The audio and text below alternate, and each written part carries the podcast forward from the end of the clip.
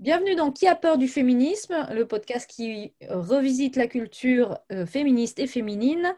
Euh, aujourd'hui, nous parlons du prix Goncourt des lycéens 2020. Il s'agit des Impatientes, qui est écrit par euh, Amadou Amal. C'était aussi un roman qui était en lice pour le Goncourt tout court, d'ailleurs, en 2020, et qui a récolté, reçu pas mal de prix ensuite, en plus de ce prix Goncourt des lycéens. Nous allons aborder trois axes euh, d'études et de réflexion autour de cet ouvrage. Nous allons commencer par le premier, à savoir euh, le mariage forcé et la polygamie comme un outil de domination masculine. Euh, Marie-Père, est-ce que tu veux bien nous peut-être nous, resituer un peu l'histoire et puis nous expliquer en quoi c'est au cœur du, sujet, là, ce mariage forcé et cette polygamie dans ce schéma de domination masculine? Le, le roman, en fait, c'est trois voix de trois femmes qui sont confrontées à la même, euh, à la même société. D'ailleurs, il y a deux euh, qui sont sœurs. Donc, euh, elles sont confrontées au fait que les femmes sont mariées dans le contexte de stratégie familiale. je pense qu'il s'agit de familles aisées. et donc, le mariage, ça fait partie des affaires de la famille et euh, elles n'ont pas leur mot à dire. Et en plus, on est dans un contexte de polygamie. Donc, euh, les femmes peuvent se retrouver avec euh, des co-épouses. Et il y a un climat de, compétition, de rivalité entre les co-épouses qui, est expliqué à différents niveaux, aussi au niveau des mères des, des héroïnes, et entre les enfants chaque, femme a ses enfants et les enfants sont, sont mis en compétition, euh, lequel euh, se mariera le premier ou fera le meilleur mariage, etc. Et s'il y a des faux pas d'un enfant, c'est immédiatement la faute de sa mère. Donc, c'est tout ce, donc ce contexte-là de mariage forcé, de, polygamie, on va le voir de l'intérieur, puisque c'est écrit euh, à chaque fois à la première personne, avec des personnages qui sont différents, euh, donc, la première, euh, c'est une jeune fille qui aurait voulu euh, étudier pour devenir pharmacienne et qui avait un amoureux, mais un vrai, qui était d'ailleurs prêt à l'épouser, à la laisser faire ses études. Et le mariage se fait pas parce que il y a un parti plus intéressant. C'est mieux pour la famille qu'elle épouse quelqu'un d'autre. Euh, ensuite, euh, la deuxième, qui est la sœur de la première, elle, elle va être. Euh, c'est une jeune fille qui n'avait pas vraiment de prétention. Elle était d'accord pour se marier, mais pas à cet homme-là parce que il est violent, instable, il a des problèmes d'addiction. Euh, et, donc, euh, et donc, il lui fait peur, même avant le mariage. Euh, elle, va dire à son père Oui, je veux marier, mais avec tout le monde, mais pas avec lui. et, la, troisième, elle, c'est la co-épouse, la première épouse du mari de la, première narratrice. Et là, elle, elle a, elle, elle n'est pas critique. elle adore son mari et elle le voudrait pour elle toute seule. Elle, son problème, c'est la polygamie. Euh, parce que euh, le rôle de devoir partager son mari, ça lui plaît pas, surtout que euh, il y a, je crois que c'est quelque chose comme 20 ans d'écart entre elle et, et, et, la, et, la, et Rabla, la, première, la, première, la première narratrice et donc deuxième épouse de son mari. Donc elle, est, elle se sent remplacée, elle est menacée parce qu'elle est plus jeune, elle, a, elle est donc plus belle, euh, plus, euh, plus énergique. Et, euh, et, donc, elle va faire tout pour, pour se débarrasser. et donc, on voit en fait que à tous les, quelles que soient les, personnes, quels que soient les objectifs, il y a une insatisfaction manifeste pour le, système. Et surtout, en fait, les femmes ont très peu moyens. Elles sont donc, on a dit, les trois ne sont pas d'accord avec leur sort pour des raisons différentes mais elles n'ont le point commun, aucune des trois n'a euh, un moyen de, changer ça. Dès qu'elles disent quelque chose, et d'où le titre, c'est patience, patience, patience. Et donc, elles, elles sont impatientes, elles veulent changer les choses. Donc, Rabla ne peut pas épouser l'homme qu'elle aime, ne peut pas faire d'études, elle doit se plier à ce qu'on a décidé pour elle. Euh, sa sœur euh, ne peut pas euh, faire quoi que ce soit contre son mari violent. Et Zafira, la, la coépouse, elle ne peut pas faire que son mari n'épouse pas une jeune épouse. Et elle peut elle est réduite en fait à, des, pratiques assez basses pour la faire disparaître. Mais de toute façon, euh, c'est un petit peu pour gagner du temps parce que s'il finit par répudier euh, Rabla, il va en prendre une autre. Donc, euh, ça sera, elle va être de retour plongée. Donc, très peu de moyens, très insatisfaites dans leur situation, en souffrance, les trois, mais très peu de moyens pour remédier. Et oui, ce qu'on voit en, par contraste, c'est la liberté masculine parce que euh, ce, donc, euh, ce mari qui euh, est Aladjissa, lui, il choisit sa deuxième épouse. c'est lui qui a demandé la main de cette jeune fille de Ramla à l'oncle de la jeune fille parce qu'ils sont en affaires en fait ensemble. Donc il y a aussi une dimension d'intérêt qui est sous-jacente pour en tout cas l'oncle à faire accepter au père de Ramla le mariage.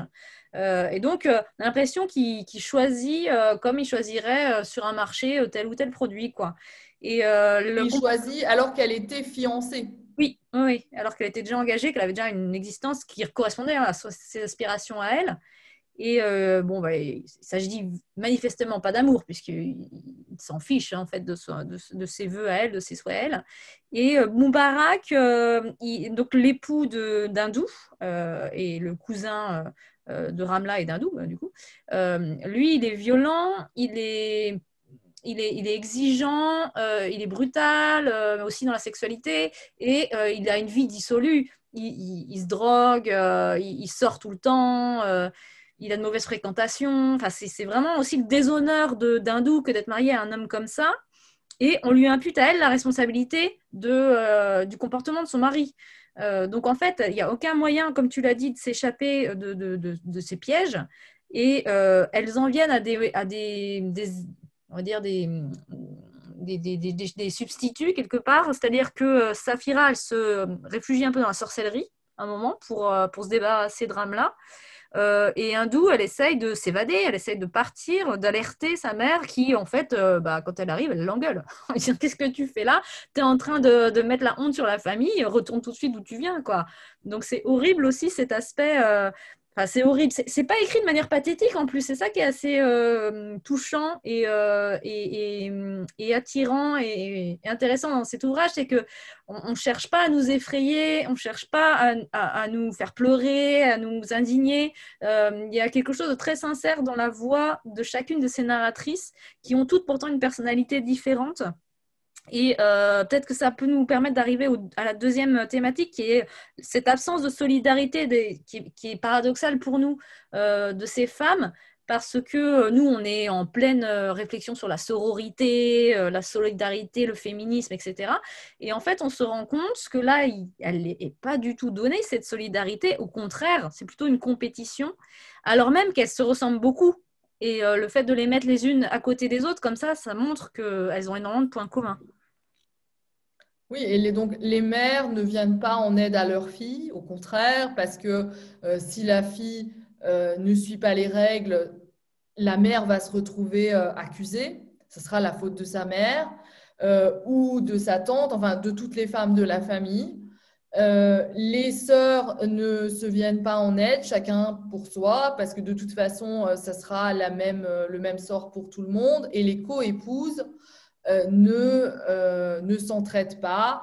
Euh, on pourrait penser que l'épouse la plus âgée, d'ailleurs en théorie, c'est ce qu'on attend d'elle. Il y a dans la cérémonie du mariage, on lui la présente, on lui dit que voilà, maintenant c'est, tu dois lui expliquer les secrets de la maison, tu dois t'occuper d'elle, tu dois l'aider à être une bonne épouse. Mais D'ailleurs, euh, quand c'est le tour de Zafira de parler, euh, elle dit oui, c'est ce qu'on dit, mais c'est pas ce que je ferai. et, et, donc, il y a vraiment des rivalités. Et c'est étonnant, mais c'est étonnant en fait seulement en théorie, parce que quiconque a été euh, au lycée ou quiconque euh, a travaillé euh, dans un groupe féminin, exclusivement féminin ou avec très peu de, présence masculine, comme c'est souvent le cas dans l'administration. eh bien, il sait que c'est pas étonnant en fait que la solidarité féminine, c'est loin d'être une réalité. Par exemple, euh, s'il y a une promotion euh, et qu'il y a une femme euh, qui l'a, c'est souvent les femmes qui vont avoir les propos les plus durs à l'égard de, la promue. donc, on n'est pas dans le cas d'un mariage, on est dans le cadre professionnel. Mais moi, je me dis, pour avoir vu dans le cadre professionnel ce genre de réaction très dure et cette absence de solidarité, je ne suis pas étonnée contre les co-épouses, il n'y ait pas euh, de solidarité. Et si on pense aujourd'hui, c'est dans la presse, euh, c'est un sujet différent, mais euh, l'inceste, c'est pas dans la famille, c'est pas les femmes de la famille ou les hommes, parce que l'inceste c'est pas exclusivement un problème féminin. c'est pas pas les proches qui vont vous venir en aide. Donc, euh, l'idée que parce qu'on est proche ou parce qu'on est du même sexe ou du même genre, euh, on, va, comprendre, non. non. Oui, on voit ça dans le passage euh, sur, que, que tu as évoqué où euh, donc c'est Saphira qui se voit confier la responsabilité de Ramla. On lui dit c'est ta sœur, ta cadette, ta fille, ton épouse, c'est à toi de l'éduquer, de lui donner des conseils, de lui montrer le fonctionnement de la concession. C'est toi la Dada Sahare, tu le resteras toujours et définitivement, même si ton mari en épouse dix autres, et c'est une lourde responsabilité. Et en fait, euh, on, lui transfère la responsabilité euh, comme si elle était le mari, en fait, quelque part. Et euh, on reproduit avec elle, là c'est une femme qui lui parle, hein. on reproduit avec elle euh, le discours, euh, un peu comme dans une relation d'emprise ou, un syndrome de Stockholm en fait, où tout le monde participe du même discours sans jamais comprendre qu'elles en elles en sont d'abord les premières victimes et elles répètent le schéma, elles se font bourreau à leur tour et il n'y a jamais de remise en cause du, système. Parce, et on comprend dans, dans cette trajectoire de. Moi, c'est surtout hindou quand elle va voir sa mère, là, qu'elle se fait rejeter. On comprend qu'en fait, c'est un enfermement général et qu'il y a à chaque fois eu des tentatives à chaque génération, euh, pas forcément de toutes les, toutes les femmes, mais de, beaucoup d'entre elles, de se dire c'est pas possible, mon instinct de justice. Euh, euh, refuse ça, d'essayer de se battre et euh, euh, cet instinct-là est tout de suite réprimé et elle rentre dans le rang, quoi, parce qu'elles n'ont pas le choix. C'est ça ou la mort. Il n'y a pas. En fait, il n'y a pas de solidarité parce que on le voit dans le cas des, des deux coépouses s'il y en a une qui va soutenir l'autre, si l'une tombe, l'autre va tomber avec. Donc, être solidaire de sa sœur, euh, c'est euh, dangereux. C'est dangereux et il n'y a pas. Euh, c'est pas qu'il n'y a pas la conscience de, de l'injustice, c'est pas qu'il n'y a pas la volonté de s'organiser, mais en fait, le, combat est perdu d'avance. Ça, il y a l'idée que de toute façon, on, on ne peut rien y faire, une sorte de fatalité. Euh, et, donc, euh, et donc, en fait, c'est dangereux euh, d'aider sa sœur. Et donc, la mère qui rejette sa fille, c'est parce que elle va se faire battre derrière, en fait. Oui, donc, elle, se protège. C'est un danger. le système a été construit pour étouffer les mutineries, en fait. Mm. On a vraiment insufflé l'idée que il n'y a pas de sortie. Et donc, si vous n'êtes pas contente, vous serez battue. Et si vous n'êtes pas contente que votre sœur est battue, bah, vous serez battue aussi. Oui, oui. Oui, c'est un danger euh, physique, c'est un danger de mort euh, immédiate, en fait. Donc, ce n'est pas une construction de l'esprit, quoi. C'est vraiment très, très clair que le mari a droit de vie ou de mort. Euh, et il n'y aura pas de protection. C'est presque un système, on pourrait dire, on pourrait penser à un système mafieux, en fait, où c'est un chantage en permanence de tout le monde, une pression, et, et, tout le monde est accumulé, acculé au silence plutôt. Et alors, ce qui est intéressant aussi dans ce, dans ce livre, et c'est pourquoi il, a reçu sans doute le prix Goncourt des lycéens, c'est qu'il parle certes là du Cameroun, de la polygamie, et là on est dans un, dans un milieu qui est musulman, mais il nous parle des rapports hommes-femmes aussi ici, aujourd'hui, euh, et de l'universalité de cette régulation, régulation pardon, des rapports hommes-femmes euh, par cette exhortation à la patience qui nous évoque aussi, nous, des choses euh, en tant que femmes du 21e siècle de manière un petit peu plus explicite, maintenant un peu plus théorisée, mais qui a été longtemps quand même intériorisée aussi. Oui, moi je pense que ce serait euh, une grande erreur de, réduire euh, ce roman euh, à, son contexte géographique. et pas ce n'est pas parce que c'est un roman qui se passe au Cameroun, dans un milieu musulman, qui parle de polygamie et de mariage forcé, que ça ne concerne que euh, les musulmans euh, qui euh, font des mariages forcés et pratiquent la polygamie. ça parle, c'est de la littérature, donc c'est à vocation universelle, donc ça parle à tout le monde. Déjà, le point fort du roman, c'est qu'il y a trois voix, trois destins différents, trois opinions différentes, des objectifs différents. Euh, on a la, première, en fait, qui correspond plus, je dirais, à, notre image euh, occidentale euh, de la jeune fille qui veut s'émanciper, étudier, épouser l'homme qu'elle aime. Mais voilà, sa sœur, elle n'est pas, elle pas comme ça. donc, voilà, donc ça nous ouvre l'esprit qu'il y a différents types de femmes. Et Zafira, elle est très contente de son mariage. Hein. Euh, elle ne veut pas partager son mari euh, euh, et, donc elle était vraiment, elle a eu 20 ans, je crois, avant l'arrivée de la coépouse, le top quoi. Et donc là, elle veut, elle veut protéger ça, elle veut revenir à ça.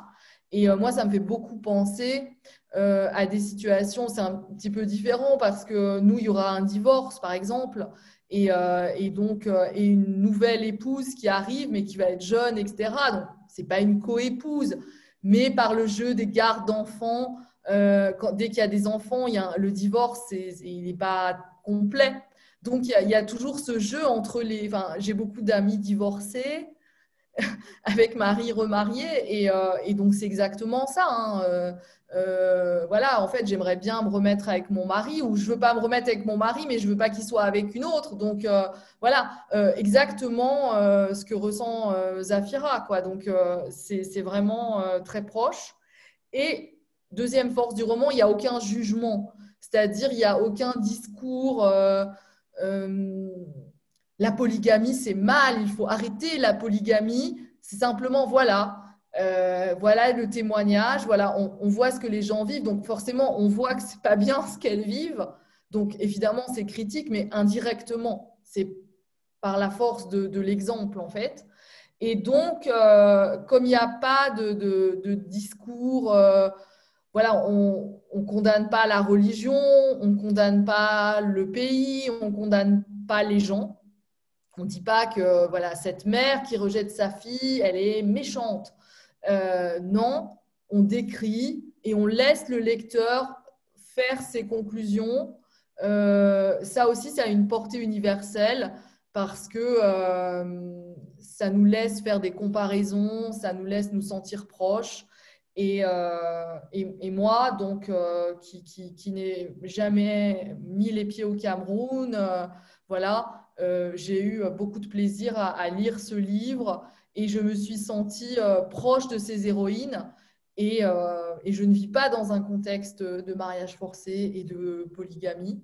Mais euh, voilà, j'ai pas eu pitié. Ah, les pauvres, elles n'ont pas de chance, elles sont au Cameroun et elles vivent dans un contexte de polygamie. Non, non, j'ai senti que voilà, elles, elles, vivaient des choses que moi aussi je vis. Oui, on a l'impression qu'on pourrait être chacune d'elles un peu comme dans les livres dont on est le héros quand on est enfant, là. C'est-à-dire que ça y est, on est dans leur histoire complètement. Le jeu est très fort à chaque fois. C'est très cohérent au niveau psychologique. Elles ont quand même des personnalités différentes et ça se sent tout de suite. Et à aucun moment, il y a de, il y a de quoi ça, ça marche très, très bien. Et, même Safira, qui a priori n'est pas super sympathique, parce que euh, c'est la coépouse qui était, qui était déjà euh, antipathique euh, dans, dans l'histoire de Ramla. Donc tout d'un coup, d'ailleurs au début, moi ça m'a un peu frappé de me dire comment, ça se fait qu'on se retrouve dans sa tête à elle, quoi? Et, et en plus, à la fois on la comprend dans son envie d'être avec son mari, de rester avec son mari parce qu'elle l'aime, parce que tout s'est toujours bien passé, etc. Et finalement, c'était une espèce d'exception la polygamie. Une espèce de, elle aurait vaincu le système quelque part de l'intérieur en se faisant assez aimer pour faire en sorte qu'il lui reste fidèle et qu'il n'ait pas envie d'aller voir une coépouse. Puis un jour, pof, ça tombe. C'est parce qu'il y a le vieillissement. Enfin, c'est comme ça qu'elle l'analyse ou qu'elle essaye de le comprendre. Et, euh, et on n'a pas envie d'être dans sa tête. Et pourtant, on en vient à être en empathie avec elle euh, et, par et, on la comprend, on la condamne pas, plus que le mari d'ailleurs, pas plus que. Il n'y a que Moubarak qui est vraiment un personnage euh, négatif, euh, bon voilà, repoussoir. Mais, mais sinon, on, on, est en empathie, c'est dans une langue française qui est très maîtrisée, donc on n'a pas l'impression. c'est pas une traduction, c'est ça que je veux dire, c'est que du coup, il y a un style aussi, il y a une écriture qui est forte, c'est à la fois factuel et retravaillé au niveau du style. Et on a l'impression d'être face à euh, moi, ça me faisait penser à Léopold Sédar Sangor, c'est-à-dire que c'est la, langue française, mais imprégnée d'un rythme euh, qui peut être un rythme euh, de poésie, de chansons. moi, je ne connais pas le Cameroun, je connais le Togo. J'ai retrouvé des, sensations, en fait, de, de l'Afrique. mais sans avoir l'impression que ce soit quelque chose d'exotique. C'est pas, pas vu de l'extérieur. C'est un vrai passage entre les deux entre l'Occident et l'Afrique et, euh, et, en fait par l'universalité des, conditions humaines en fait. C'est comme ça que je l'ai approché, ce livre. oui, et c'est une réussite parce que c'est un sujet euh, complexe, le mariage forcé, la polygamie.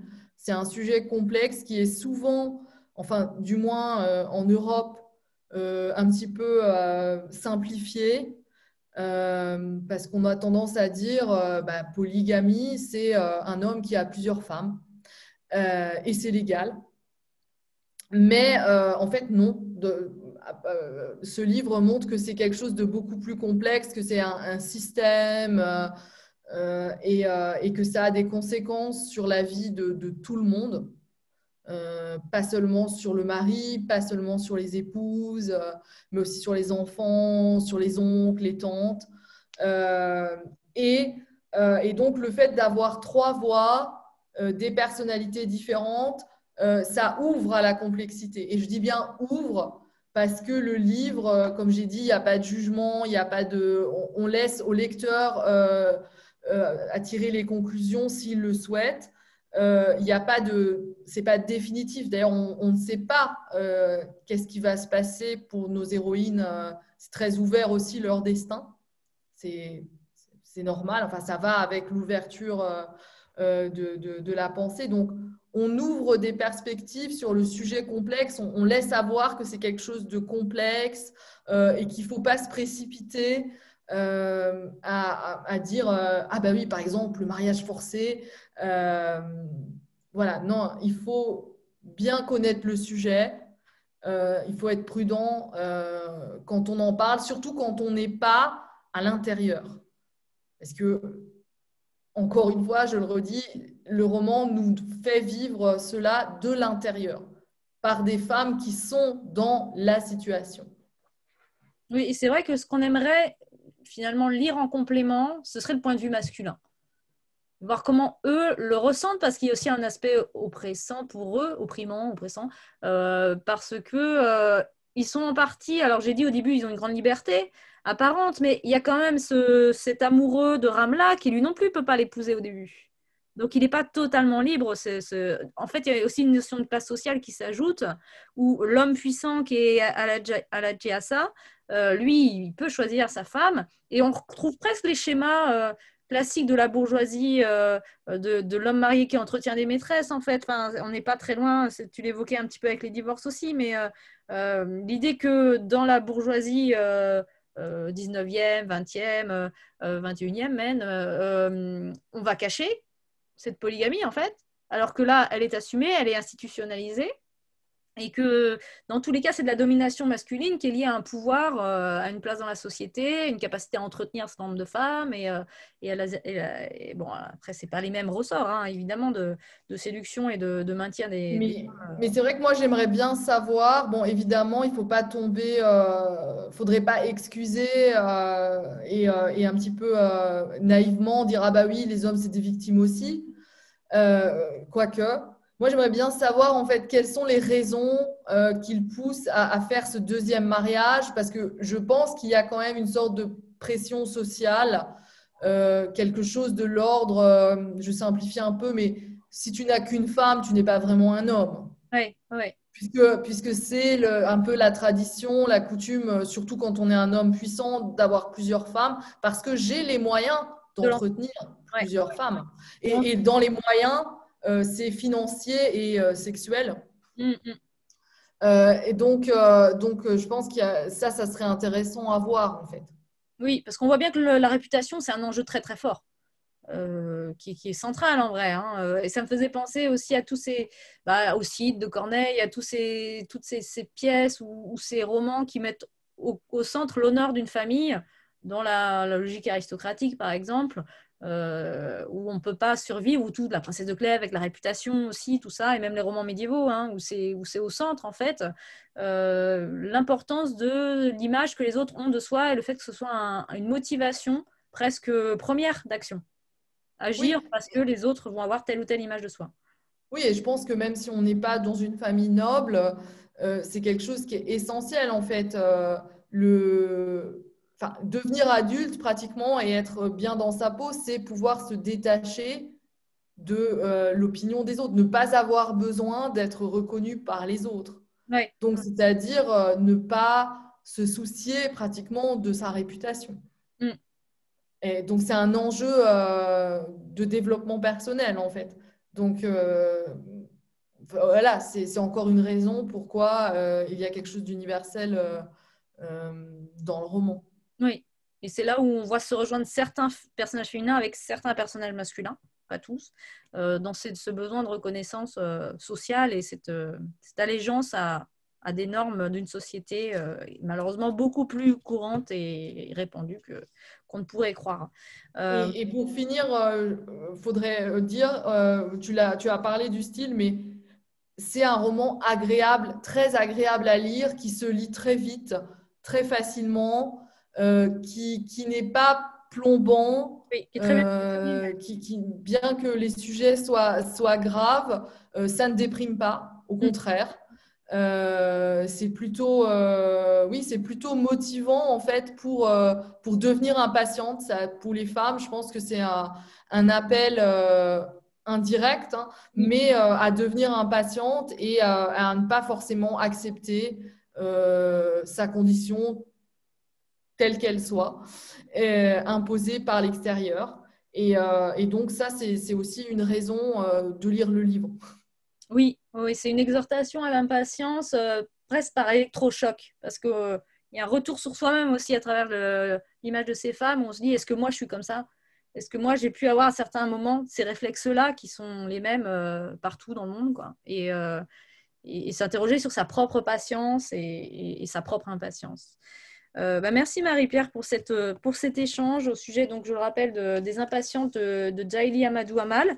Euh, nous nous retrouvons bientôt pour un nouvel épisode du podcast où nous allons recevoir Christine Leroy pour le livre Phénoménologie de la danse. Il sera question d'un autre sujet, peut-être aussi d'impatience, impatience du corps cette fois-ci. Je pense que c'est sans doute au programme. et je remercie nos auditeurs pour leur écoute.